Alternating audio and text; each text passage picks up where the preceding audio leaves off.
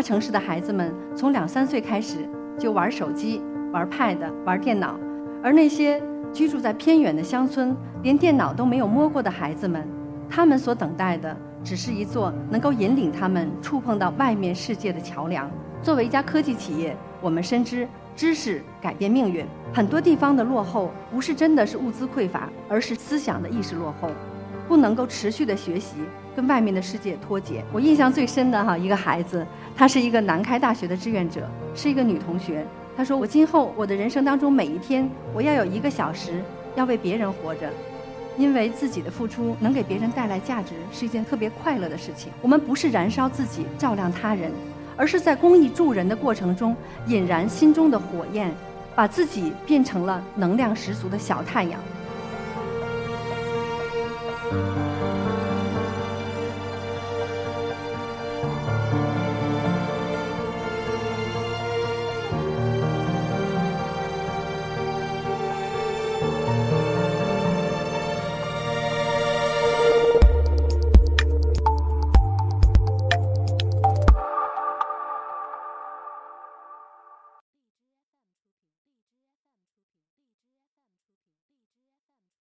大家好，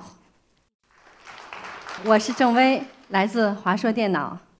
我所在的 IT 行业可以说是拥抱这个时代最前沿的一个行业。科技呢在不断的发展，我们的生活也在被不断的刷新。大城市的孩子们从两三岁开始就玩手机、玩 Pad、玩电脑，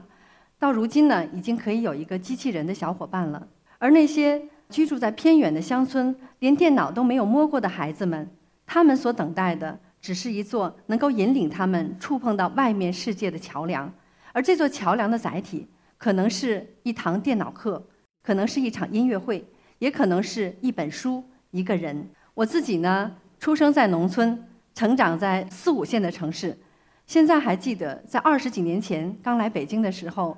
我内心的那种受到的强烈的这种冲击。什么时候我的家乡也能像北京那样？发展的那么好呢？在座的也也许有一些朋友跟我一样来自小城市，大家也可能跟我一样有过这样的内心的这种冲击，渴望能够为这样的一个呃缩短这样的一个巨大的鸿沟做一点什么。缩短数位鸿沟呢，不仅仅是我个人的愿望，其实也是华硕的愿望。作为一家科技企业，我们深知知识改变命运。在十几年前开始呢，我们开始深入的考察，我们走进贵州，走进西藏。呃，青海、云南、内蒙，走进很多的乡村，开始接触到很多的孩子们。孩子们渴望读书、渴望知识的目光，深深地触动我们。于是呢，从两千零七年开始，华硕开始携手中国科协，共建了华硕科普图书室的项目，计划在五年的时间，投资五千万，在全国要建立一千个华硕科普图书室。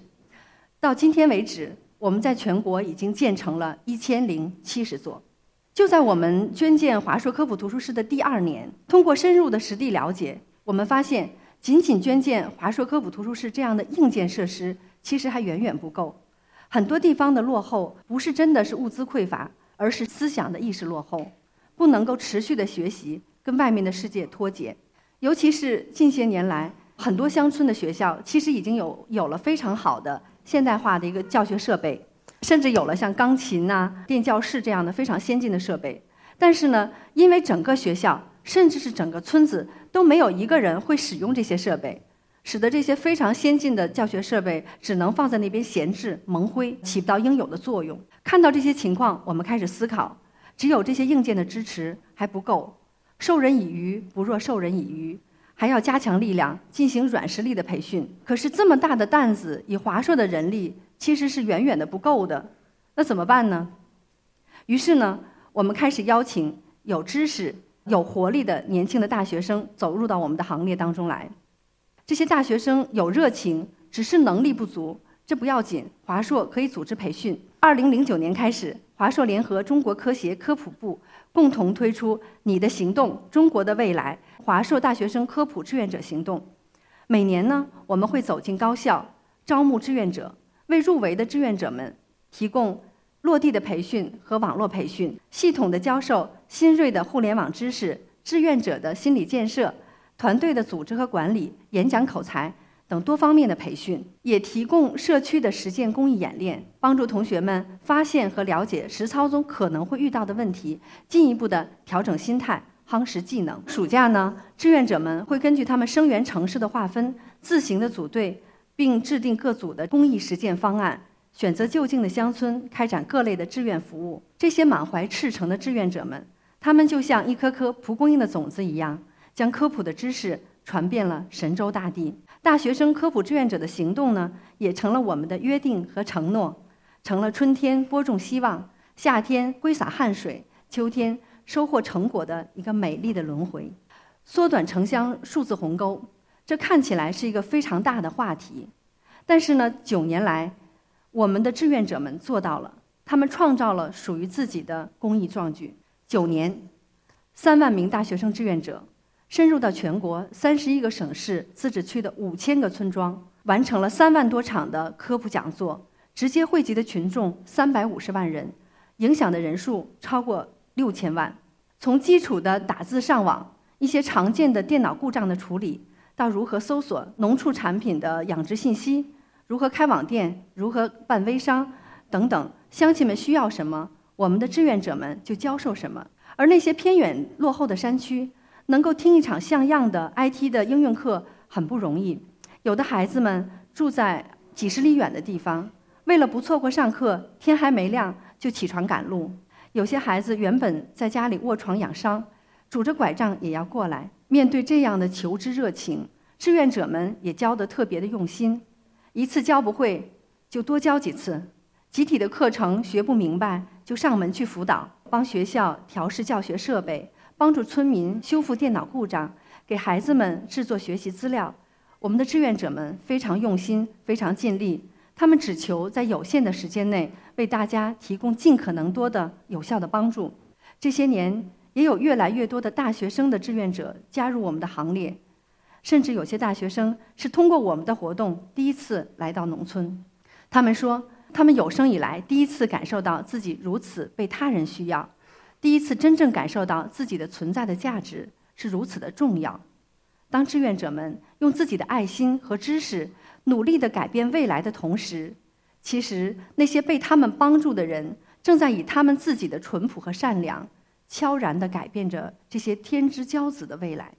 我印象最深的哈一个孩子，她是一个南开大学的志愿者，是一个女同学。当时在她结束志愿服务的时候，说了一段话。对我触动非常大，可能很多大学生跟他是一样的想法。他说，在做志愿者活动之前，其实我已经设想好我的人生要怎么走了。他说，我毕业之后我要去找一个很好的老公，要组成一个家庭，找一份很好的工作，这样的话就可以幸福的度过一生。但是呢，当他在参加我们的志愿服务之后，他受到了非常大的触动。他说，我从来不知道，原来老人家们他们的生活居然就是每天坐在大门口。数着马路上通过的汽车，这个时候呢，他发现原来我可以为这么多人活着。他说：“我从今以后，我的人生要做一个变化。我的人生当中每一天，我要有一个小时要为别人活着，因为自己的付出能给别人带来价值，是一件特别快乐的事情。”还有一个妈妈，起初呢，因为担心孩子的安全问题，想要劝阻他来参加志愿者的活动，但是在孩子结束实践之后呢，他给我们发来了一条长长的微信。他说：“我能感受到孩子的变化，现在的他更勇敢、更体贴我们，也更懂得对周围的包容。看到他兴奋地讲着怎样跟团队的伙伴们帮助乡亲们，怎样陪伴留守的孩子们，我特别的感动。非常感谢你们做了如此有意义的活动，非常感谢你们让他因此而成长。九年间，我们收到过无数条类似的反馈。”每一条都流淌着满满的正能量。我记得从很多年开始，社会上就有各种质疑九零后的声音，甚至认为社会会垮在这一代人手中，因为我们九零后的孩子们是在蜜罐里长大的，大家认为他们没有体味过人间疾苦，不懂得包容和担当。但是经过这九年的华硕大学生科普志愿者的行动，我想十分笃定地告诉所有的人：只要给他们机会。这些九零后的孩子们一定会让你真的竖起大拇指。这些年来，农村的结构也在发生着变化，留守儿童占到整个农村人口的百分之二十八点二九，超过了五千八百万。因此呢，我们的华硕易创志愿者的行动也将孩子们作为我们重点的关怀对象。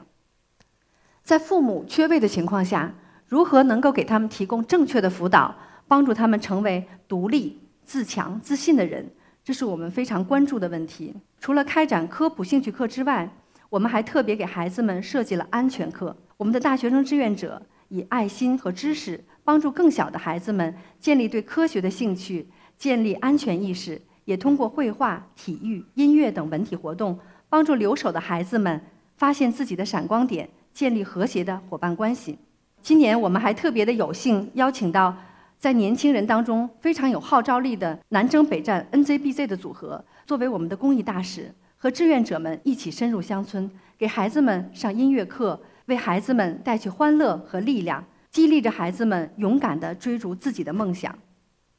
接下来和大家分享一段视频。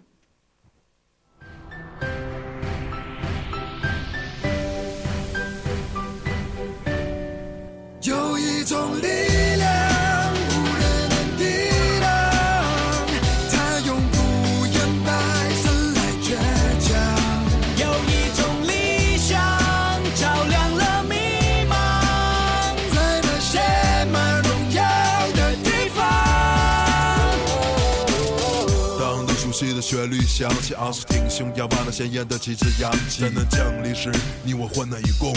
互助关爱绝不无动于衷。与真相对白，正视历史，勇敢面对未来。期盼的英雄们平安的归来，从不妥协，那个尊严不容侵犯，永不让步，每寸领土不容侵占。我不再是从前那饱受欺辱的模样，坚毅的心和脚步，没有谁能够阻挡。我不在乎别人是否对我嘲笑，尽管曾经我也是那样的渺小。乘风破浪，就像他不在长征的路上。誓言捍卫这片大地利剑般的目光，我为我的祖国感到骄傲，就让五星红旗自由的飘。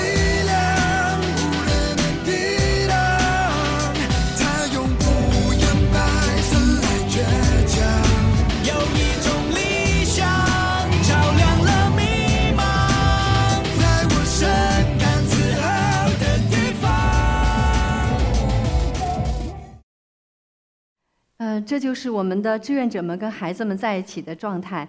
现在回看起来，还能够感受到当时的温暖和快乐。爱和温暖是会延伸的。这种改变不仅仅发生在志愿者和孩子们之间，也带来了更多的理解和体谅。我记得有一个北京的志愿者，他说过这样的话：以前呢，在他坐公交、地铁的时候，每当看到满身尘土的务工人员挤进来的时候，他都会嫌脏而避让。而现在呢，他不再躲了。他还会报以友善的微笑，因为他总觉得那有可能就是他帮助过的某个孩子的爸爸。孩子们希望爸爸在城里面能够过着体面的生活，能够受人尊重。原本可能永远没有交集的两个群体，在这样一种特殊的机缘下，彼此融合，相互包容。这场志愿行动所迸发出来的正向能量，也已经远远地超出了我们的预期。年轻人能为未来做点什么？当我们真正的好好的做我们自己，去把我们自己的心量放大，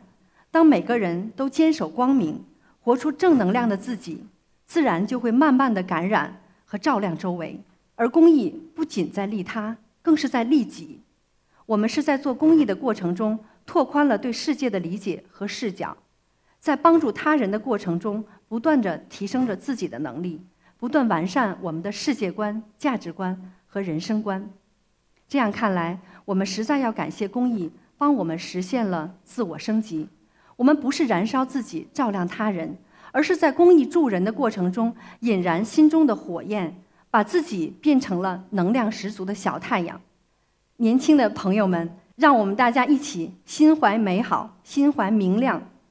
我相信，只要我们能够心怀美好明亮的心念，一定会带来更好的行动，更好的明天。谢谢。